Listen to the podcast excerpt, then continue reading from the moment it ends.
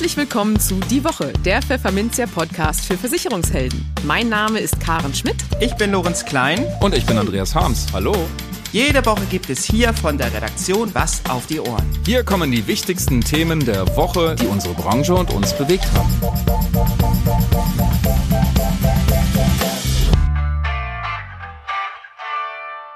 Moin aus Hamburg und herzlich willkommen zu Folge 151 unseres Podcasts. Heute ist Freitag, der 29. September 2023. Und diese Themen haben wir heute für Sie. Wir sprachen mit Chiara Kühn, Mitgründerin des Nachhaltigkeitsnetzwerks UNO INO, darüber, wie Nachhaltigkeit und Arbeitgeberattraktivität in der Versicherungsbranche zusammenhängen.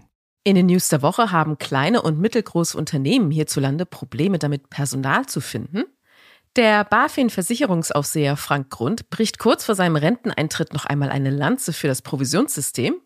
Die Deutschen erkennen den Wert ihrer Arbeitskraft und die Versicherer hinken bei ihren Digitalisierungszielen hinterher. Wir haben wieder einen Rechtsschutztipp des Monats in Zusammenarbeit mit Milan Jarosch von der DMB Rechtsschutzversicherung für Sie. Und für unser Schwerpunktthema für den Monat September, Vergütung, sprachen wir mit dem Rechtswissenschaftler Hans-Peter Schwintowski darüber, wie er die Debatte um ein mögliches Provisionsverbot für Versicherungsmakler verfolgt. Im Gespräch. 53 Prozent der kleinen und mittleren Unternehmen hierzulande haben Schwierigkeiten, neue Arbeitskräfte zu finden und an ihr Unternehmen zu binden. Das hat die aktuelle KMU-Studie der Gotha ergeben, über die wir in den News später noch etwas ausführlicher berichten. Vom Fachkräftemangel betroffen sind auch die Versicherer. Die Branche hat nicht das beste Image und einen mitunter etwas angeschnarchten Ruf. Zu Unrecht, wie wir alle wissen, die in dieser Branche jeden Tag arbeiten. Aber zurück zum Thema. Um die eigene Attraktivität als Arbeitgeber zu erhöhen, insbesondere auch bei jungen Menschen, kann Engagement in Sachen Nachhaltigkeit helfen. Davon ist Chiara Kühn überzeugt. Sie ist Mitgründerin von UNO-INO, ein Netzwerk, das es zum Ziel hat, Nachhaltigkeit im Kerngeschäft und den Kernwerten von Unternehmen zu verankern. Mehr dazu erfahren Sie im jetzt folgenden Gespräch. Hallo Frau Kühn und ganz herzlich willkommen bei uns im Podcast. Schön, dass Sie da sind. Ja, herzlichen Dank. Ja, wir sprechen heute so ein bisschen über das Thema Nachhaltigkeit und auch Fachkräftemangel, Schrägstrich Arbeitgeberattraktivität. Ein sehr spannendes Thema, wie ich finde. Ähm, inwiefern können oder müssen tatsächlich viel mehr Versicherungen denn ein Treiber in der nachhaltigen Transformation sein?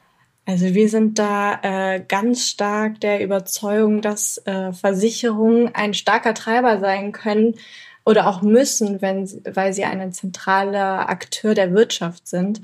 Und da sie die Risiken absichern und langfristig äh, Verpflichtungen eingehen, ähm, ja, sind sie somit äh, zentraler Akteur und haben da auch, ich sage jetzt mal so schön, äh, die Macht, etwas Gutes äh, zu tun und auch umsetzen zu können. Und natürlich brauchen ähm, sie auch gerade ähm, ja, Mitarbeitende, die das Thema vorantreiben und ähm, ja auch aktiv das Thema betreiben.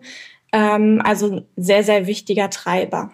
Und wie steht es da so Ihrer Beobachtung nach? Sind die da schon recht weit oder gibt es noch einiges, was die Versicherer da machen können, müssen? Also ähm, das, was wir so am Markt beobachten, ist ganz klar, ähm, ja in den Köpfen, nein in der Umsetzung oder Schwierigkeiten in der Umsetzung. Wobei man auch ganz klar sagen muss, ähm, die Regulatorik, die ja aktuell auf dem Markt ist, ähm, treibt natürlich auch die Versicherungsbranche ganz, ganz stark ähm, herum und es tut sich dann doch relativ viel ähm, am Markt. Ähm, natürlich, äh, man kann immer sagen, da geht noch mehr. Ähm, ich glaube, da sind wir auch am Ende noch nicht angekommen. Mhm. Ähm, aber äh, das Große und äh, Ganze, was die Regulatorik betrifft, ja. Ähm, wir merken aber auch ganz stark natürlich das Thema Mitarbeitende muss äh, aus der Mitarbeiterschaft äh, kommen oder das Thema Nachhaltigkeit muss aus der Mitarbeiterschaft kommen. Und ähm, damit das natürlich auch intrinsisch getrieben ähm, ja, funktioniert, müssen die Mitarbeitenden äh, mit einbezogen werden. Und das passiert halt an der einen oder anderen Stelle schon sehr, sehr gut äh, und an der einen oder anderen Stelle natürlich noch äh, ausbaufähig. Ähm, Aber da arbeiten wir ganz stark mit den Versicherungen zusammen, ähm, haben da ganz verschiedene Methoden und Methodiken, die gerne eingesetzt werden, um halt ja eine Hebelkraft sowohl natürlich für die Versicherungsbranche selber als aber natürlich auch für die Gesellschaft. Also wir brauchen ja verschiedenste Ebenen, äh, um das Thema Nachhaltigkeit zu integrieren und auch umzusetzen. Und da äh, sprechen wir von den Mitarbeitenden oder sehen wir auch gerade bei den Mitarbeitenden eine sehr, sehr hohe Hebelkraft. Ja, welche Methoden sind das denn dann? Haben Sie so mal vielleicht ein, zwei Beispiele? Ja, das ist total unterschiedlich. Es kommt natürlich auch immer darauf an, äh, wo äh, oder wie die Mitarbeitenden schon ähm, ja, unterwegs sind oder auch abgeholt sind. Äh, ganz klassisch starten wir meistens immer mit ja, einer gewissen ähm, Aufklärung oder Wissenshorizont, ähm, den wir den Mitarbeitenden zum Thema Nachhaltigkeit näher bringen. Ähm, denn wie soll ja, man, sage ich mal, agieren als Mitarbeiter, wenn man vielleicht noch gar nicht so viele Informationen zum Thema Nachhaltigkeit hat. Ähm, also ist dann ganz klassisch das Thema Schulung und Aufklärung eine ganz, ganz große Methode oder auch ähm, Rolle, die wir da übernehmen, aber natürlich auch das Thema ähm, Mitarbeiterbeteiligung. Also welche Maßnahmen und äh, Quick Wins zum Beispiel sollen umgesetzt werden, ähm, im Versicherungskontext, damit es natürlich auch glaubwürdig ist und auch äh, intrinsisch getrieben von den Mitarbeitenden ähm, ja getragen wird. Äh, da machen wir ganz viele verschiedene ähm, ja, Future Thinking Workshops, Roundtables, ähm, äh, ja so mitarbeitende Tage, wo, wo man sich zusammensetzt und gemeinschaftlich an, an, diesen Maßnahmen oder auch einen Maßnahmenplan äh, umsetzt oder be beziehungsweise auch ausarbeitet. Ähm, ja, da, da schauen wir einfach wirklich, äh, was wurde vielleicht schon im Unternehmen äh, angewandt und kommt gut an oder welche Methoden können wir auch von unserer Seite neu mit einbringen. Mhm. Nun haben wir ja eben viel gesprochen über, äh, was man mit den vorhandenen Mitarbeitenden schon machen kann. Nun ist es ja aber so, dass viele Versicherer tatsächlich auch Probleme damit haben, eben neue Fachkräfte zu gewinnen. Und wie kann denn da Nachhaltigkeit und Arbeitgeberattraktivität zusammenspielen? Ähm, das ist eine sehr, sehr spannende Frage, weil ich meine, Nachhaltigkeit, das wissen wir alle, steht ja auf den drei Säulen. Also ESG und ähm, Arbeitgeberattraktivität hat natürlich ganz stark was mit dem sozialen Bereich der Nachhaltigkeit zu tun. Und ähm, ja, wir wissen alle, gerade auch die junge Generation ähm, fordert von den Arbeitgebern beziehungsweise auch hier den Versicherern ähm, ja das Thema Nachhaltigkeit ganz stark zu spielen. Und da muss man natürlich zu gucken, okay, um die, die ähm, Mitarbeitenden einerseits zu rekrutieren, ähm, was kann man in der Arbeitgebermarke machen, ähm, aber natürlich gilt es auch gleichzeitig zu achten, ähm, ja die vorhandenen Talente natürlich an sich zu binden. Und äh, da muss man ganz stark schauen, wie kann man die Nachhaltigkeitsaktivitäten glaubwürdig an die ähm, ja, Mitarbeitenden oder auch zukünftigen Mitarbeitenden äh, trans, äh, also oder näher bringen, glaubwürdig rüberbringen, ähm, damit man sie halt, sag ich mal, begeistern kann. Und das hat ganz, ganz stark was mit Kommunikation und ähm, ja, Arbeitgebermarke, Arbeitgebermarke Aufbau, Botschaften setzen, ähm, ganz stark damit zu tun. Wie sieht das denn dann konkret aus? Wie kann man denn Nachhaltigkeit im Unternehmen implementieren, um eben langfristig attraktiv für Arbeitnehmerinnen und Arbeitnehmer zu sein? Äh, genau, also im Prinzip gibt es da ja dann verschiedene Maßnahmen. Ähm, man schaut, wo man ähm, schon unterwegs ist und ähm, wo man hin möchte. Ähm, ganz klar, und das wollen eigentlich auch viele Mitarbeitenden sehen, ähm, welche Nachhaltigkeitsziele äh, gibt es, also wo möchte man langfristig hin, aber auch zu kommunizieren, ähm, wo sind wir aktuell unterwegs. Ne? Also so äh, Nachhaltigkeitsziel ist ein Thema, ähm, Sensibilisierung der Mitarbeitenden ist ein ganz äh, klares äh, Thema. Ähm, was bedeutet Nachhaltigkeit fürs, äh, für den äh, ähm, Vertrieb beziehungsweise für den Versicherer? Ähm, Integration nachhaltiger Praktiken äh, aus den Gese Geschäftsbereichen, also in welchen Geschäftsbereichen ähm, kann Nachhaltigkeit integriert werden, beziehungsweise ist auch schon integriert, äh, von äh, transparenter Kommunikation bis Produktentwicklung. Also wirklich ganzheitlich zu schauen ähm, und auch nicht in einem Bereich, sondern wirklich alle Bereiche durch durchleuchten, ähm, wie kann Nachhaltigkeit in den einzelnen Bereichen ähm, ja, integriert werden, ausgebaut werden, um halt da die, die Mitarbeitenden zu halten, aber auch natürlich ähm, ja, zu gewinnen, für sich zu gewinnen. Und da geht es dann um Sachen wie, weiß ich nicht, zum Beispiel die grüne Haftpflichtversicherung, wo dann ein Baum gepflanzt wird oder sowas wie betriebliche Krankenversicherung, betriebliche Altersversorgung für die Mitarbeitenden bis hin zu Hafermilch in der Betriebsküche Absolut. und sowas. Mhm. Absolut. Genau, also wirklich äh, zu schauen, okay, einerseits äh, auf der Produktebene, was fordern die Kunden, ne? ähm, was können wir da den Kunden anbieten. Ähm, das kann natürlich äh, nachhaltige ähm, ja, verschiedene äh, nachhaltige Versicherungen in Sachen äh, Hausrat äh, oder oder oder sein, äh, wo man dann sagt, okay, unterschiedlich. Ne? Ähm, wir äh, pflanzen einen Baum oder äh, wir machen an oder wir unterstützen soziale Projekte, gibt's ja auch ganz stark.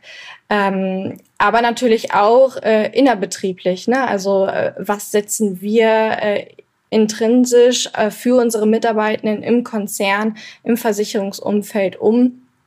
Das äh, kann von, äh, natürlich muss man ja immer alle drei Bereiche der Nachhaltigkeit sehen ähm, und nicht nur dann äh, nur im sozialen Sektor, äh, sondern alle drei Bereiche ESG gemeinschaftlich äh, zu analysieren, wo können wir Nachhaltigkeit äh, integrieren, weiter ausbauen. Ähm, und das kann von äh, Einsatz von Hafermilch sein bis, äh, ja, wie, wie reisen wir, wie, wie, wie setzen wir das Thema Mobilität um, ähm, was machen wir für den Mitarbeitenden Gesundheits, im Gesundheitsmanagement, also ganz, ganz breites Spektrum. Wird das dann vielleicht von den Versicherern noch so ein bisschen unterschätzt, das Thema, wenn es um Fachkräftemangel geht, dass man, ähm, dass sie denken, ja, okay, ich mache hier so meine Sachen, aber dass sie dass, das, dass sie eben nicht sehen, dass es auch da einen Hebel gibt, wenn sie eben sich sehr für ESG einsetzen, dass sie dann eben auch quasi äh, nebenbei noch attraktiver werden für potenzielle Fachkräfte? Ist das so ein bisschen was, was unterschätzt wird? Ähm, ja, unterschätzt, so kann man es vielleicht auch nennen, ja. Ähm, man muss natürlich immer berücksichtigen in der Praxis, ähm, und das hören wir auch ganz stark, äh, wir haben begrenzte Ressourcen, natürlich auch begrenzte Ressourcen, was angeht in der Umsetzung. Und da wird natürlich oftmals geschaut, was ist aktuell ein, ein Muss, was ich von der Regulatorik umsetzen muss. Und da geht dann ganz stark der Fokus hin. Und das ist halt heutzutage äh, immer noch das große Thema CSRD, äh, CO2-Messung, Lieferkette ähm, und so weiter. Und darauf wird na natürlich meistens dann der Fokus drauf gelegt und das kommt dann schon äh, drauf an, ähm, wer wirklich intrinsisch motiviert ist und sagt, ähm, ah, da gibt's aber noch weitere Themen, ne? die dürfen wir nicht aus dem Augen verlieren, wie zum Beispiel Mitarbeiterattraktivität. Das ist ein super wichtiges Thema. Ähm, Somit gibt es natürlich Versicherer, die äh, das Thema weiter pushen, aber wir erleben es natürlich auch in der Praxis, dass das Thema dann eher zurückgestellt wird oder erstmal auf die lange Bank geschoben wird, weil sich erstmal einfach auf die regulatorischen Themen konzentriert werden muss, ähm, um äh, ja die Ressourcenknappheit. Und das ist natürlich auch unter anderem der Mitarbeiter oder Mitarbeiterin, ähm, die das Thema auch zum Teil mit umsetzen muss ähm, wird sich halt auf die erstmal oder auf die Themen erstmal konzentriert. Mhm, klar, ja. Okay, also wir merken, es ist äh, ein Thema, das schon da ist, aber das wahrscheinlich noch in den nächsten Monaten, Jahren an Fahrt zunehmen wird. Auch einfach, äh, weil man um das Thema ja auch nicht drum herum kommt und weil Fachkräftemangel eben eins der großen Probleme unserer Zeit ist im Moment. Ganz herzlichen Dank fürs Gespräch, liebe Frau Kühn. Das war sehr spannend. Vielen Dank. Vielen lieben Dank. Die News der Woche. Wir bleiben erstmal beim Thema Fachkräftemangel. Denn wie schon angedeutet, hat die Gotha in ihrer diesjährigen Umfrage unter kleinen und mittelgroßen Unternehmen herausgefunden, dass mehr als die Hälfte Probleme hat, Fachkräfte zu finden und zu halten. 53 Prozent sind es genau. Das sind sieben Prozentpunkte mehr als im Vorjahr und 13 Punkte mehr als im Jahr 2021. Angesichts der Lage geben jetzt auch nur noch 6 Prozent der befragten Unternehmen an, keine Maßnahmen gegen den Personalmangel zu ergreifen. Im Vorjahr waren es noch 18 Prozent. Auf Platz 1 der genutzten Möglichkeiten, um Mitarbeitende zu gewinnen und zu binden, flexible Arbeitszeiten. 47 Prozent der befragten Unternehmen und damit drei Prozentpunkte mehr als im Vorjahr setzen auf Vereinbarungen, die von einer festgelegten Kernarbeitszeit abweichen. Das Angebot im Homeoffice zu arbeiten liegt mit 41 Prozent ebenfalls drei Punkte über dem Wert von 2022 und ist die zweitbeliebteste Maßnahme, um Personal zu binden. Auf ein attraktives Gehalt setzen 39 Prozent der Unternehmen. 30 Prozent der KMU bieten ihren Mitarbeitenden eine betriebliche Altersversorgung an. Ebenso viele wie im Vorjahr. Sie ist damit die beliebteste Versicherung zur Steigerung der Arbeitgeberattraktivität. Auf den weiteren Plätzen folgen Weiterbildungs- und Entwicklungsmöglichkeiten, gratis Obst und Getränke sowie Zeitwertkonten. Deutlich gestiegen ist der Anteil der Unternehmen, die ihren Mitarbeitenden eine betriebliche Gesundheitsförderung anbieten. Waren es 2022 noch 13 Prozent der Unternehmen, so sind es in diesem Jahr 18 Prozent. Auch die betriebliche Krankenversicherung, kurz BKV, legt weiter zu. Mittlerweile setzen 14 Prozent der Arbeitgeber, ein Plus von einem Prozentpunkt, dieses Instrument ein. Die Amtszeit von Frank Grund als Exekutivdirektor für die Versicherungs- und Pensionsfondsaufsicht der BaFin neigt sich dem Ende zu. Am 30. September macht Grund nach acht Jahren Schluss bei der Bonner Behörde. Doch bevor sich der Rheinländer in den verdienten Ruhestand verabschiedet, hat er der Branche noch einmal ins Gewissen geredet.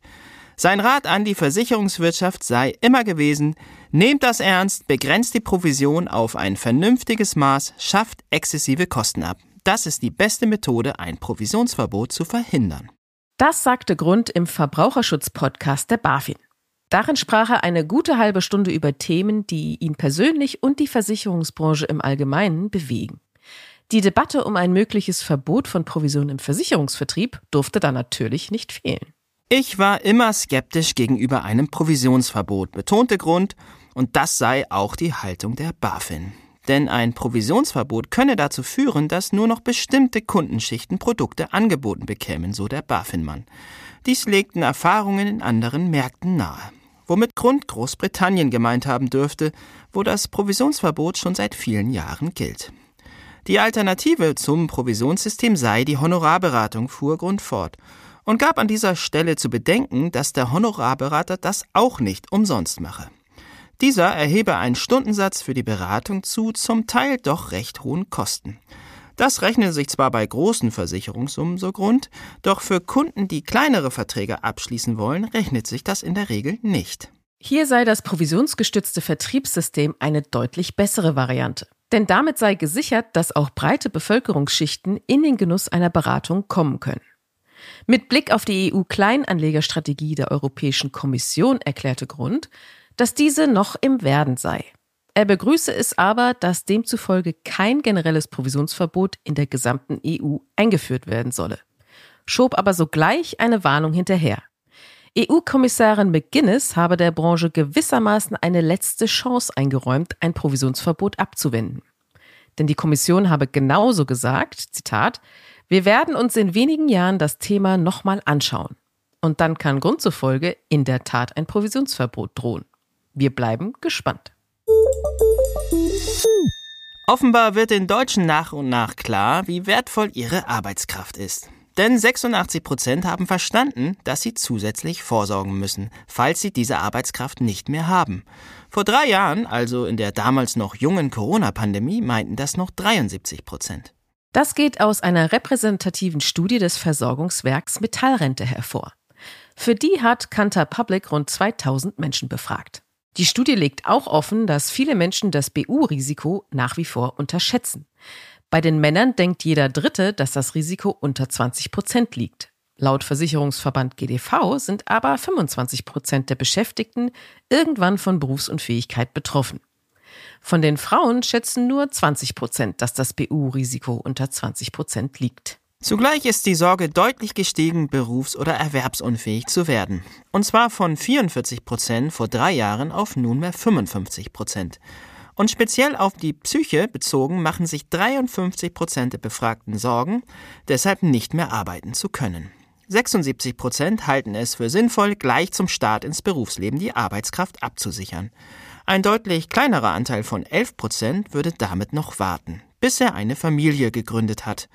Dass junge Menschen ihre Arbeitskraft noch nicht zusätzlich abzusichern brauchen, das denken derzeit immerhin 21 Prozent der Befragten.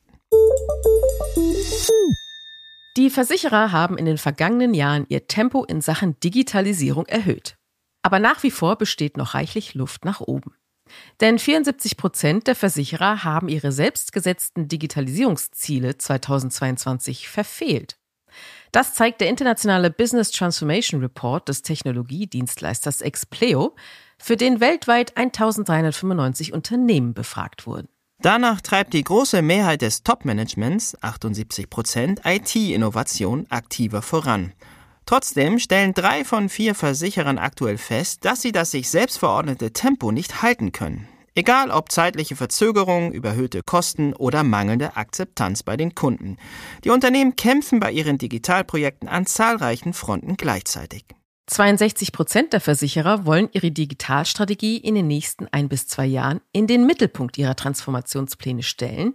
Im Vorjahr waren es nur 48 Prozent, sagt Ralf Gillissen, Vorstand bei Expleo. Und weiter? Das zeugt auch von einem neuen Selbstverständnis der Branche, die an digitaler Reife gewinnt.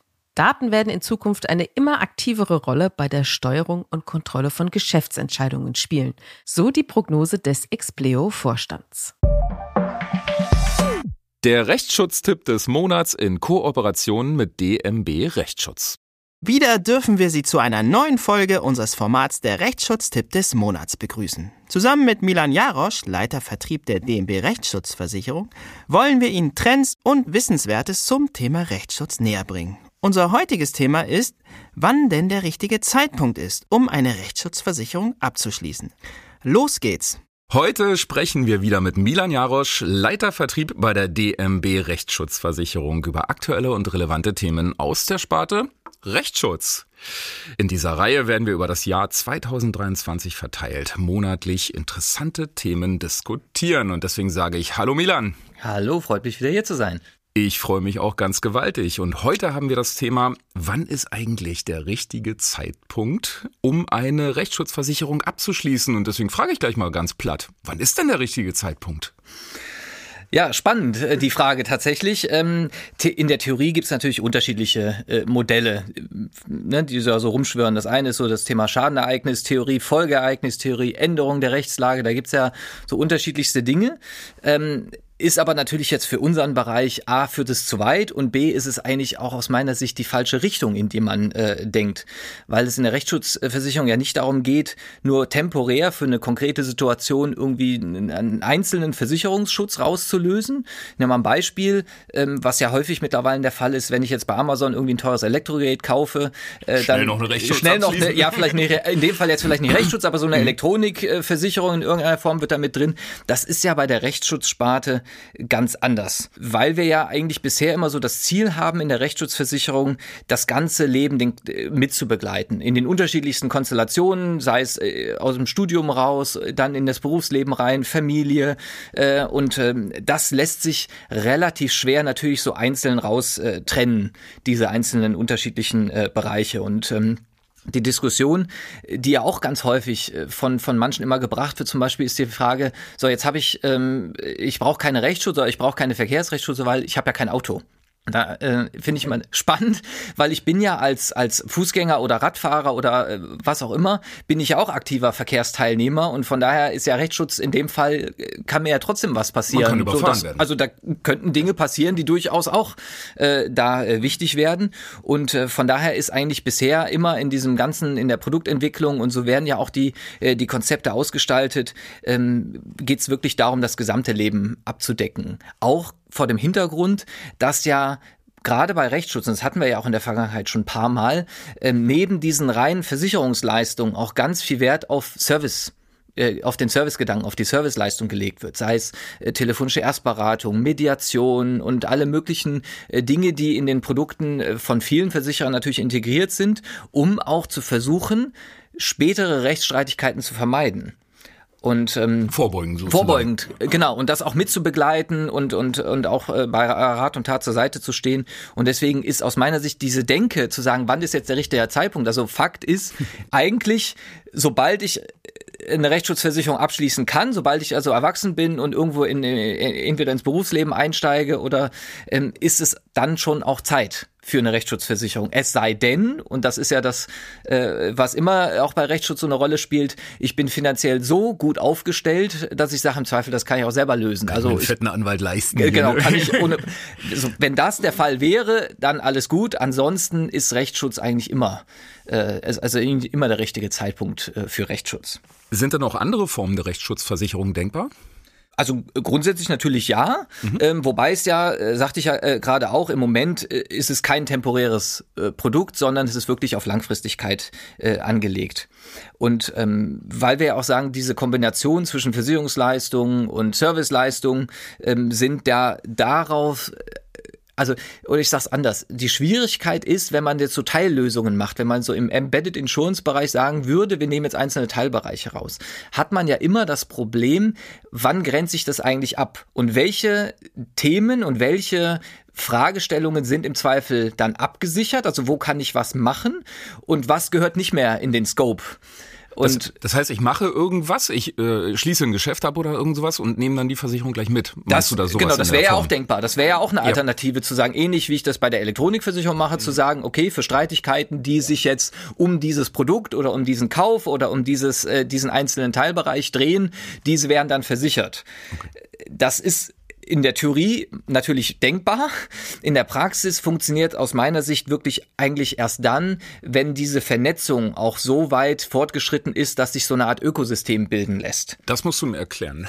Also Ziel ist ja langfristig. Wäre es ja äh, zu sagen, ich brauche ein, äh, ich nehme die Rechtsschutzversicherung weniger jetzt als reinen reine Versicherung, sondern nehme das für alle juristischen Fragen, die ich, äh, die ich habe. Also von von von äh, Grundfragen stellen hin zu äh, zu Mediations- und anderen Bereichen, die ich so mitnehmen kann, Beratungsleistungen bis hin in den Klageweg. Und das funktioniert ja technisch. Eigentlich lässt sich das dann ja nur dann abbilden, wenn ich auch die Vernetzung zu den anderen Bereichen im Zweifel hätte. Das heißt, also, wenn ich auch weiß, ähm, wie man da diese diese Trennung entsprechend vornehmen kann. Und das ist im Moment natürlich noch Zukunftsmusik. Mhm. Das nächste ist ja, wenn ich es jetzt in der, wenn ich es jetzt wirklich heute umsetzen oder relativ kurzfristig umsetzen wollen würde, könnte ich ja im Zweifel nur oder könnte man ja nur die, die Rechtsstreitigkeiten wirklich sauber integrieren.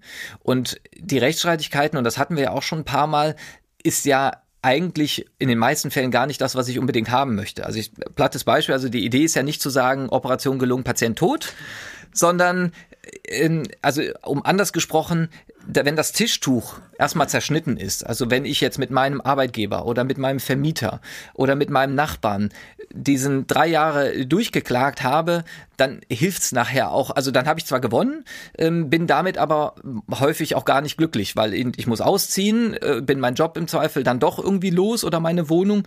Ähm, und von daher ist das Ziel eigentlich zu sagen, wir wollen den Kunden langfristig begleiten ähm, und sein, sein, sein Störgefühl, was er im Bauch hat, zu lösen, aber ohne jetzt immer zu sagen, der, die, das, der, der Heilsbringer oder das, der einzig wahre Weg ist die, ist die Klage. Das muss nicht immer gleich knallen, das ne? Muss mhm. nicht. Und das soll mhm. auch eigentlich nicht sein. Und äh, das, äh, von daher ist also im Moment, um auf die Frage zurückzukommen, sehe ich das im Moment noch nicht, diese, diese wirkliche Trennung zu sagen, wir nehmen da jetzt einzelne Teilbereiche raus mhm. und ist auch äh, im Zweifel für den, für den Kunden nachher ganz, ganz schwer nachzuvollziehen, warum jetzt manche Dinge dann doch versichert sind und manche nicht. Das ist ja heute heute schon schwierig, wenn die Kunden, gerade auch in der Ausschließlichkeit kommt das ganz häufig vor, dass sie sagen, naja, ich habe doch eine Rechtsschutzversicherung, warum ist das denn jetzt nicht versichert? Und sagt man, ja, das ist aber eine reine Verkehrsrechtsschutzversicherung, deswegen sind natürlich andere Bausteine nicht. Ist alles immer wenn es schon da schwierig ist, wenn man jetzt sagt, man koppelt das noch an irgendwelche Produkte oder an irgendwelche einzelnen Ereignisse, wird es natürlich noch ganz, ganz viel schwieriger. Was ist denn in dem Zusammenhang dann noch zu beachten?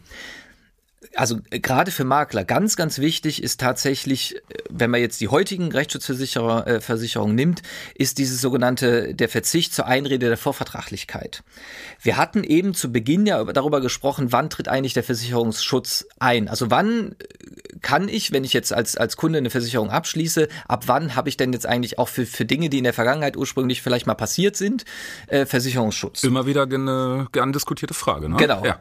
spannend, genau. Mhm. Und, und da ist es tatsächlich so, da muss man drauf achten, weil das nämlich nicht viele Versicherer, also es haben natürlich einige, aber auch nicht, bei weitem nicht jeder Versicherer, diesen sogenannten Verzicht zur Einrede der Vorvertraglichkeit, der ja bedeutet, ab einer gewissen Zeit, bei uns sind es beispielsweise fünf Jahre, ist es dann auch egal, wann irgendwann was passiert ist, sondern ich habe gemäß meines, äh, meiner Deckungsinhalte, meiner Bedingungen Versicherungsschutz. So, und weil ja Makler schon mal die Tendenz haben zu sagen, ich muss alle paar Jahre den Versicherer wechseln, habe ich immer das Problem, dass ich niemals in diesen Genuss dieses, dieser Klausel komme. Und weil ja die Rechtsschutzversicherungen auch in den meisten Fällen sogenannte Update-Garantien haben, ist es überhaupt nicht sinnvoll, wenn ich einmal einen guten Versicherer gefunden habe, dann immer regelmäßig zu wechseln. Das ist auch natürlich ein Haftungsthema, weil wenn nachher wirklich mal was passiert und der Versicherungsmakler hat den Versicherer alle drei, vier Jahre mal umgeswitcht und hat den, äh, hat den Versicherer ausgetauscht und dann ist mal was irgendwann nicht versichert, kann ein Kunde zu Recht auch sagen, dass darauf hätte doll, man achten ne? müssen. Ja. So, und äh, von daher ist das wirklich nochmal ein Hinweis, gerade speziell für Versicherungsmakler, darauf zu achten, a, dass diese Klausel vereinbart ist und b, auch natürlich darauf zu achten, dass dann im Rahmen dieser Abgeldgarantie äh, der Kunde da wirklich auch sauber äh, gut aufgehoben ist und ihm da auch nichts passieren kann. Also lieber Dauerlauf statt Sprint? Definitiv. Wunderbar, wieder was gelernt. Ich sag dann an dieser Stelle schon mal vielen Dank, lieber Milan. Danke und bis dir. zum nächsten Mal. Bis nächstes Mal, danke dir. Das Schwerpunktthema. Die EU-Kommission strebt an, dass die Verbraucher ihren Sachwalter verlieren. Mit diesen Worten hat sich der Rechtswissenschaftler Hans-Peter Schwentowski unlängst für einen Erhalt von Maklerprovisionen stark gemacht. Sollte der Makler in Zukunft erklären müssen, dass er vom Versicherer abhängig ist, so würde er folglich seinen Status als Makler verlieren, warnte Schwentowski. Im nun folgenden Gespräch erklärt er, welche Gefahren der Vorschlag der EU-Kommission zur Kleinanlegerstrategie für die Maklerschaft birgt und wie er sich in der Debatte um ein mögliches Provisionsverbot für Makler positioniert. Guten Tag, Herr Professor Schwintowski. Herzlich willkommen im Podcast. Ja, einen wunderschönen guten Tag, Herr Klein. Lieber Herr Schwintowski, wir wollen über ein Thema sprechen, über das nun schon seit Monaten diskutiert wird. Und nach wie vor gibt es keine Einigkeit in dieser Frage. Plant die EU-Kommission tatsächlich ein Provisionsverbot für Versicherungsmakler, wenn diese Versicherungsanlageprodukte vermitteln möchten, oder tut sie das nicht? Wie lautet Ihre Einschätzung?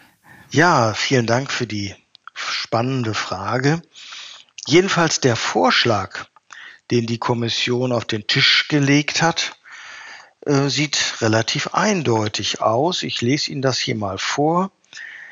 Danach schreiben die Mitgliedstaaten vor, dass ein Versicherungsvermittler, das könnte also ein Makler sein, der Versicherungsanlageprodukte, zum Beispiel Lebensversicherung, vertreibt, dann jedenfalls keine Provision nehmen darf, wenn er dem Kunden mitteilt, und jetzt meist wörtlich, wie es in der deutschen Fassung steht, wenn er dem Kunden mitteilt, dass die Beratung ungebunden erfolgt. Mhm. Und äh, da ein Makler seinem Erstellung nach äh, nicht gebunden ist an irgendeinen Versicherer, sondern im Gegenteil gerade nicht gebunden ist, würde das bei diesem Wortlaut ganz eindeutig sein, dass er keine Provision, dass er keine Provision nehmen darf. Also das ist ganz eindeutig. Okay, nun gibt es aber natürlich Stimmen auch im Markt, die sagen, ja, äh, so, so heiß wird das sozusagen nicht gegessen. Äh, Papier ist geduldig, kann man fast sagen. Ja. Und zwar Michael Heinz, Präsident des Bundesverbandes Deutscher Versicherungskaufleute, hat hier kürzlich im Podcast ja zu mehr Gelassenheit, kann man sagen, in der Branche aufgerufen. Er sagte wörtlich, ich rate allen Kolleginnen und Kollegen zu einer wirklich ruhigen, entspannten Haltung. Alle Verbände sind bemüht, das gleiche Ziel zu erreichen und es ist noch nichts in Stein gemeißelt, sagt er. Ja, nun ist Herr Heinz bekanntlich sehr nah dran an den Entscheidungsträgern in Brüssel, zumindest betont er das äh, gerne. Warum sollten sich die Makler denn nicht auf diese Worte verlassen dürfen? Ja, natürlich habe ich das gehört, was Herr Heinz gesagt hat. Ich kann auch in einem Punkt es wirklich nachvollziehen. Das Wort ungebunden, das ich hier gerade vorgelesen habe aus der deutschen Version dieses Entwurfs, ist wahrscheinlich tatsächlich ein redaktioneller Fehler. Also in vielen anderen Sprachfassungen steht das Wort unabhängig und nicht das Wort ungebunden. Also Aha. wenn man das so liest, wie Herr Heinz das interpretiert, und ich glaube, da hat er auch nicht Unrecht, ähm, dann würde der Satz lauten, in dem Moment, wo der Makler dem Kunden mitteilt, dass die Beratung unabhängig erfolgt, darf er keine Provision nehmen. So, nun würde ich sagen, ja, die, die allermeisten Makler teilen das ja so ihrem Kunden auch mit. Mhm. Es steht zwar nicht im deutschen Gesetzbuch drin, dass man das so mitteilen muss, aber die meisten tun das. Und warum tun sie das? Ja, ganz einfach, weil sie unabhängig sind und sich auch zu Recht so empfinden. Sie sind ja der Sachwalter des Kunden. Sie sind für den Kunden da. Also von daher würde ich sagen, auch das Wort unabhängig hilft letztlich dem Makler nicht weiter, weil er auch dann keine Provision nehmen darf. Ja, und jetzt weiß ich natürlich, dass Herr Heinz sagt, nur der Makler soll einfach sagen, ähm, ja, ich bin zwar unabhängig, aber bei der Provision bin ich es nicht. Das soll er sagen. Und die Brücke ist Ihnen zu wackelig?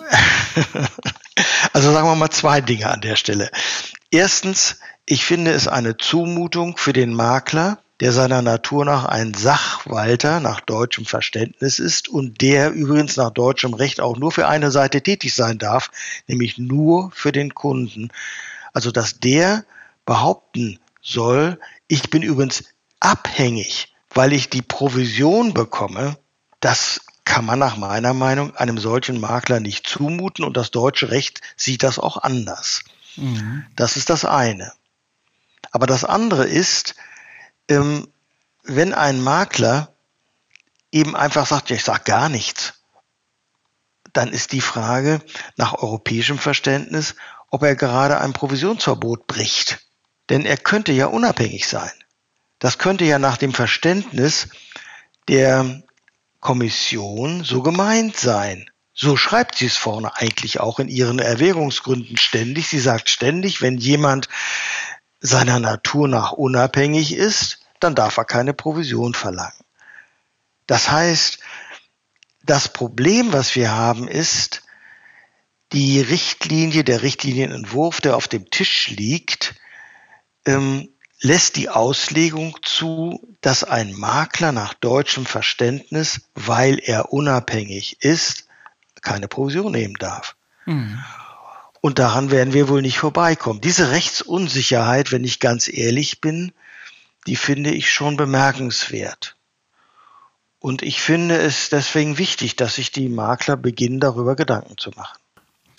Ja, Sie haben ein Gutachten ja auch erstellt im Auftrag des Bundesverbands Finanzdienstleistung AfW. Und jetzt stellt sich für mich die Frage, ob nicht man auch den Klageweg beschreiten könnte, selbst wenn es dann eben zu einem Verbot käme, weil Sie kommen ja in Ihrem Gutachten zu dem Schluss, dass Makler im Falle eines Provisionsverbots im Wettbewerb gegenüber gebundenen Vertretern massiv benachteiligt und diskriminiert würden, so haben Sie es ausgedrückt, was wiederum ein Verstoß gegen Europarecht bedeuten würde. Könnte man also ein Verbot juristisch dann noch kippen oder ist das schon dann alles ein bisschen zu spät? Also wenn das Verbot, so wie ich es im Moment ähm, interpretiere, in das deutsche Gesetzbuch übernommen werden würde, der deutsche Gesetzgeber muss ja Richtlinien umsetzen, dann würde man sagen können, wir können nur noch den Klageweg beschreiten, da haben Sie recht. Und bei dem Klageweg hätte die Bundesrepublik Deutschland die Möglichkeit, eine Nichtigkeitsklage gegen die Kommission zu erheben und innerhalb der Versicherungsbranche gäbe es die Möglichkeit, ein sogenanntes Vorlageverfahren im Rahmen eines Streites mit einem, mit der BaFin zum Beispiel das könnte man in diesem Zusammenhang dann dem Europäischen Gerichtshof vorlegen. Ich möchte natürlich gerne verhindern, dass das überhaupt ins Gesetzbuch kommt, wenn ich ehrlich bin. Mhm. Ich finde es ganz gut, wenn die Kommission klarstellen würde, dass sie den deutschen Makler nicht diskriminieren will. Sind Sie denn optimistisch, dass dies noch im Laufe der nächsten Monate, Herr Heinz sagt, in diesem Jahr passiert jetzt auch erstmal gar nichts mehr. Ähm, ist da noch genügend Zeit, dass man eben auch im, im besten Falle die ersatzlose Streichung dieser umstrittenen Klausel ähm, anstrebt? Also genügend Zeit ist auf alle Fälle. Es ist sowieso relativ viel Zeit bis zur endgültigen Umsetzung. Ne? Der politische Wille da ist, ist dann die Frage, ne? Genau, ganz genau. Also wir haben im Grunde zwei Möglichkeiten, über die man nachdenken könnte. Entweder man streicht die Klausel, also diesen, diese, diesen Klausel in der Richtlinie vollständig, dann wäre große Rechtssicherheit gegeben, fände ich eigentlich ganz gut. Ähm, sie ist völlig überflüssig, es gibt kein Marktversagen auf diesen Märkten, also sie ist eigentlich nicht nötig. Aber wenn man sich dazu wirklich nicht durchringen kann, dann könnte ich mir vorstellen, dass man zumindest in den Erwägungsgründen, die ja immer vorweggeschaltet sind, eins klarstellt, nämlich sagt, wenn ein Makler offenlegt, dass er seine Provision vom Anbieter, vom Versicherer bekommt, wenn er das offenlegt und wenn er außerdem offenlegt, wie hoch diese Provision ist, und beides muss er ja nach deutschem Recht sowieso tun, dann darf er die Provision auch nehmen. Wenn man das so klarstellen würde, das wäre auch ein Weg, dann könnte man den Wortlaut ansonsten unberührt lassen. Nur müsste dann auch der deutsche Gesetzgeber das genauso machen und dürfte da nicht von abweichen. Aber das würde er wahrscheinlich auch nicht tun. Warum würde er das nicht tun? Ich würde sagen, er würde es deshalb nicht tun, rechtlich gesprochen, weil er sich natürlich an das gesamte Richtlinienrecht halten muss. Dazu gehören auch die Erwägungsgründe. Also die sind auch rechtlich gebunden. Darüber hinaus würde ich sagen, der deutsche Gesetzgeber hat bisher akzeptiert, dass wir drei große Vertriebswege nebeneinander haben, die gebundenen Vertreter, die Makler und die Honorarberater. Diese drei Wege spielen miteinander im Wettbewerb eine Rolle. Die Verbraucher können die eine oder auch die andere Person sich auswählen. Das heißt, der deutsche Gesetzgeber hat eigentlich keinen Grund, hier irgendetwas zu ändern, weil der Wettbewerb funktioniert. Der Verbraucher kann den zu ihm passenden Partner auswählen. Ja, damit ist eigentlich der Markt in einem sehr guten Zustand. Ja, das sehen vielleicht aber nicht alle so. wir haben ja auch die Grünen in der Regierung, die durchaus da kritische Töne äußert. Ähm, Gibt es diesen Konsens denn wirklich so, wie Sie ihn jetzt hier beschrieben haben? Ich weiß natürlich, dass die Grünen in ihrem Parteiprogramm mal sehr kritisch gewesen sind. Ähm, sie haben angenommen, bei Versicherungsanlageprodukten würden man prinzipiell falsche oder überflüssige oder fehlerhafte Produkte den Kunden anbieten, weil man Provision dafür bekommt. Das ist nicht Gegenstand des Koalitionsvertrages geworden und es gibt auch keinerlei ökonomische Studien oder empirische Hinweise, aus denen man ableiten könnte, dass diese sehr, sehr schweren Vorwürfe stimmen könnten. Also es gibt absolut keine Hinweise, die ich gefunden hätte, wonach das stimmen könnte. Im Gegenteil, das House of Finance mit Professor Hacketal von der Universität Frankfurt hat genau das Gegenteil herausgefunden, so dass ich im Moment sagen würde, dass wahrscheinlich auch die Grünen sich eines besonnen haben an der Stelle. Nun hat sich die Kommission aber offenbar ja nicht besonnen. Zumindest Frau McGuinness ist ja da immer noch ähm, sehr ähm, ja, negativ eingestellt gegenüber dem äh, Provisionsvertrieb. Sie hat nur gesagt, es ist jetzt zu disruptiv. Ich kann das im Moment äh, so nicht durchsetzen und deswegen gibt es ja so eine Art Wohlverhaltenszeit, die dann, ähm, wo nach drei Jahren dann nochmal geschaut wird, ob das ähm, alles trotzdem funktioniert sozusagen. Warum hat denn die EU ähm, keine Studien vorliegen, wo sie eben diese möglichen Verwerfungen, die Sie ja jetzt auch eben angesprochen haben, dann nochmal, äh, wo sie da nochmal den Finger in die Wunde legt sozusagen. Sie haben an der Stelle wirklich völlig recht. Ähm, Frau McGuinness ähm, müsste eigentlich mal zeigen, dass die Kunden, und zwar durch den Provisionsvertrieb, also das ist ja die Ursache angeblich, falsche, schlechte oder nicht passende Produkte bekommen.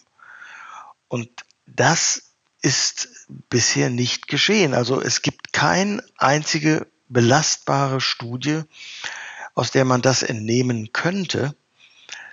Das heißt, ich kann im Moment nur sagen, ich vermute, dass Frau McGuinness da so ein Vorverständnis hat, das vielleicht getrieben ist durch die Entwicklungen in UK, wo heute ein großer Teil von Menschen, und zwar Menschen, die zu den Kleinanlegern gehören, weniger als 150.000 Euro anlegen wollen, praktisch keine Beratung mehr bekommen. Und das ist äh, keine so richtig gute Idee. Das sehen inzwischen auch viele in Großbritannien so. Und übrigens, dieses Verbot der Provision in Großbritannien, ebenso wie in den Niederlanden, ist niemals bis jetzt auf dem Prüfstand beim Europäischen Gerichtshof gewesen. Das ist also offenbar ein Vorverständnis von Frau McGuinness. Ah, interessant. Was leiten Sie daraus ab? Naja, zum einen, dass es gewisse Kräfte in der Europäischen Union gibt, die so eine Art Marktregulierung, und zwar gegen den Gedanken der freien Marktwirtschaft, äh, präferieren, ohne dass es dafür empirische Nachweise gibt. Das wundert mich ein bisschen, aber wenn Frau McGuinness das so sieht, dann werden wir sie wahrscheinlich nur beim Europäischen Gerichtshof darüber aufklären können, dass eine Marktwirtschaft eigentlich davon lebt, dass wir Marktfreiheiten haben und dass im Wettbewerb sich herausstellt, welches Produkt gut ist und welches Vermittlungssystem gut ist. Ja, das müssten wir eigentlich mal beim Europäischen Gerichtshof ähm, mit ihr diskutieren dürfen. Ich glaube, dass sie da keine Chance hat. Ja, das sind spannende Einblicke, die Sie uns hier geliefert haben. Hans-Peter Schwintowski, Rechtswissenschaftler von der Humboldt-Universität zu Berlin. Vielen Dank für das Gespräch. Ja, Herr Klein, ich danke Ihnen auch sehr. Und das war es mit dieser Podcast-Folge. Verpassen Sie keine weitere und abonnieren Sie die Woche überall dort, wo es Podcasts gibt. Und hinterlassen Sie gerne auch gleich eine Bewertung. Dann hören wir uns auch garantiert am kommenden Freitag wieder. Bis dahin gilt wie immer, bleiben Sie optimistisch, genießen Sie das Wochenende und kommen Sie gut in die neue Woche.